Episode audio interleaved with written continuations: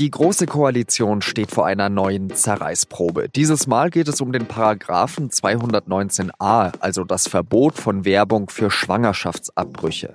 Warum dieser Konflikt so aufgebauscht ist, darüber spreche ich gleich mit unserer Hauptstadtkorrespondentin Christiana Ludwig.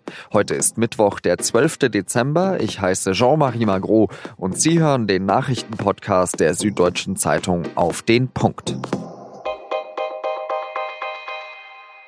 Stundenlang verhandeln fünf Ministerinnen und Minister im Kanzleramt. Justizministerin Barley, Familienministerin Giffey, Gesundheitsminister Spahn, Kanzleramtschef Braun und Innenminister Seehofer. Es geht um den Paragraphen 219a aus dem Strafgesetzbuch.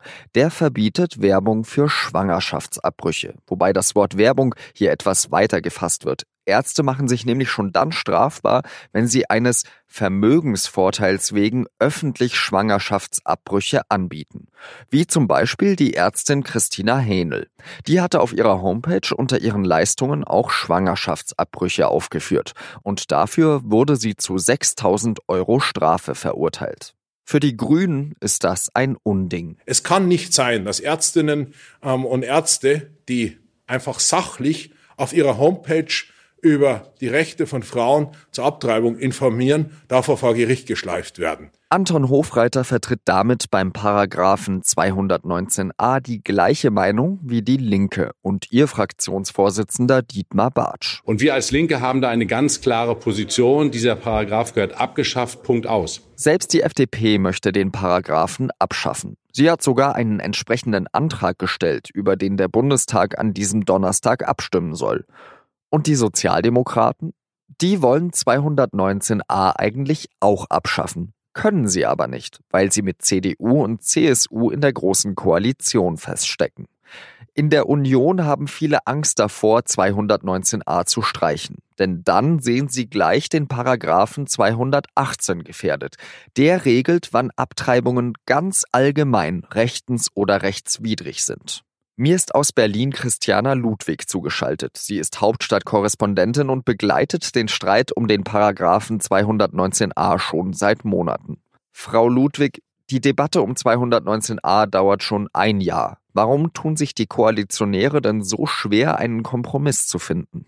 Das liegt daran, dass ähm, die SPD, aber mittlerweile auch die Union das Thema so wahnsinnig hochgehangen haben. Also von Anfang an ist es eben kein Thema, wo es darum geht, äh, zu überlegen, wie man eben diese Anzeigen gegen Ärzte besser unterbinden kann, sondern von Anfang an ist es eben sehr emotional aufgeladen und es wirkt fast so, als äh, würde die, die ganze Frage, ist Schwangerschaftsabbruch erlaubt oder nicht, mit auf dem Spiel stehen. Aus meiner Sicht hat es, hat es was mit der Stimmung dieser Debatte zu tun.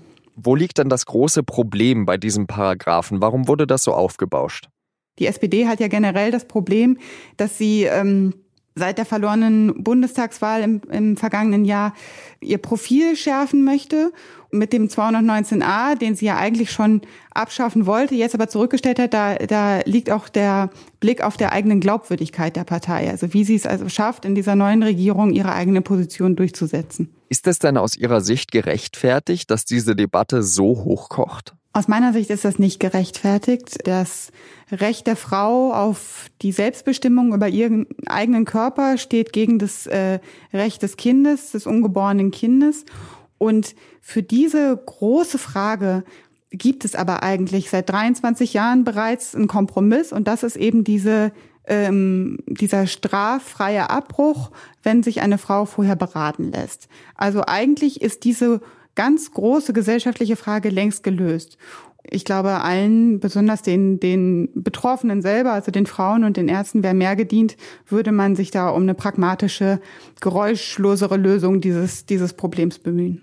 Wie soll man diese beiden Positionen jetzt zusammenbringen? Also die SPD möchte den Paragraphen streichen, die CDU, CSU, die wollen ihn am liebsten so behalten, wie er ist. Es gibt tatsächlich schon seit längerem ähm, Kompromissvorschläge, zum Beispiel von der FDP, die auf dem Tisch liegen. Das wäre dann zum Beispiel eine Änderung des Paragraphens, also dass man nicht sagt, wenn ein Arzt einfach nur neutral informiert, ist es strafbar, sondern vielleicht in dem Augenblick, wo eine Praxis eine große ein großes Werbebanner schaltet oder so. Also dass man da nochmal eine Abstufung macht, das wäre zum Beispiel ein Kompromiss.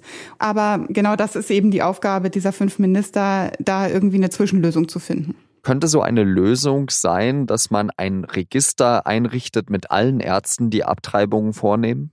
Genau, auch das ähm, steht zur Debatte, also ob zum Beispiel in den Gesundheitsministerien der Länder öffentlich einsehbare Listen äh, im Internet zu finden sind, wo sich dann Frauen eben über diese offiziellen Portale informieren können, welche Ärzte Abtreibungen vornehmen.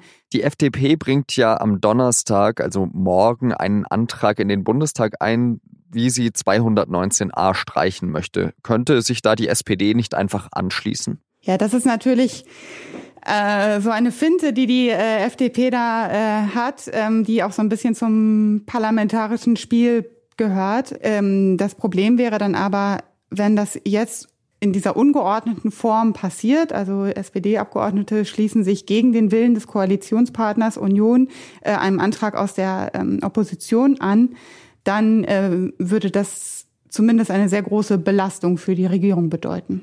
Es ist ja auch eine ganz besondere Entscheidung äh, für Annegret Kramp-Karrenbauer, die ja gerade eben als äh, CDU-Vorsitzende gewählt wurde. Ähm, das ist doch bestimmt auch ein Thema, wo sie sich jetzt als konservative Frau profilieren kann, nehme ich an. Annegret Kramp-Karrenbauer hat immer betont, dass ihr das C im Namen der CDU, also die Christlichkeit, sehr wichtig ist. Und zu einem christlichen beziehungsweise ähm, katholischen Weltbild gehört natürlich auch, dass ähm, Schwangerschaftsabbruch keine ganz normale ärztliche Dienstleistung sein soll.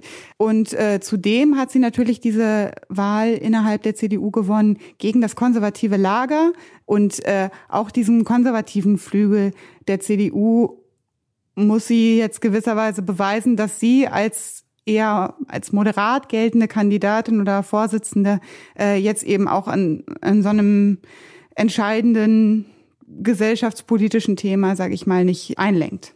Vielen Dank, Christiana Ludwig nach Berlin.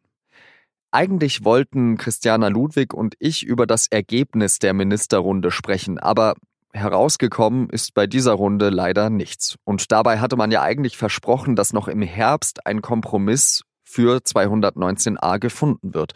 Man werde weiterhin in Kontakt bleiben, eine Einigung sei noch möglich, heißt es von den Ministerien. Und jetzt habe ich noch drei weitere Nachrichten für Sie. Der mutmaßliche Attentäter von Straßburg ist weiterhin auf der Flucht. Er hatte am Dienstagabend am Rande des Weihnachtsmarkts in Straßburg um sich geschossen und dabei mindestens zwei Menschen getötet. Ein dritter ist hirntot. Zwölf weitere Personen sind teils schwer verletzt. Der Verdächtige ist ein 29-jähriger Franzose mit nordafrikanischen Wurzeln. Er ist als islamistischer Gefährder eingestuft und auch in Deutschland Polizei bekannt. Saarland und Rheinland-Pfalz kontrollieren deshalb stärker an der Grenze zu Frankreich. Die britische Premierministerin May muss sich einer Misstrauensabstimmung stellen, und zwar noch an diesem Mittwochabend. Das Votum geht von Gegnern aus ihrer eigenen konservativen Partei aus. Es sieht aber mehr und mehr so aus, als ob May die Abstimmung überstehen würde. Sie hat bereits erklärt, dass sie sich mit allem, was sie habe, dem Votum entgegenstellen werde. Alle Entwicklungen können Sie auf sz.de verfolgen. Bei den Tarifgesprächen der Deutschen Bahn gibt es zwar weiterhin keine Einigung, aber es bewegt sich was. Der Konzern hat nämlich ein neues Angebot gemacht, nachdem die Gewerkschaft deutscher Lokomotivführer GDL die Gespräche noch am Morgen für gescheitert erklärt hatte.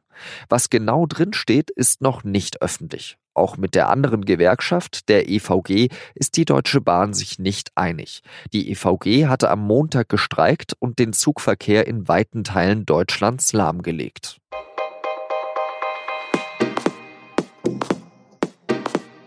Das war der SZ Nachrichten Podcast auf den Punkt. Redaktionsschluss war wie immer 16 Uhr. In das Thema, unserem wöchentlichen Podcast bei der Süddeutschen Zeitung, geht es dieses Mal um junge Fußballtalente. Dafür hat unser Redakteur Thomas Hummel einen Nachwuchstorwart beim FC Bayern begleitet. Wie gehen junge Menschen damit um, in einem Millionengeschäft aufzuwachsen? Vielen Dank fürs Zuhören. Adieu.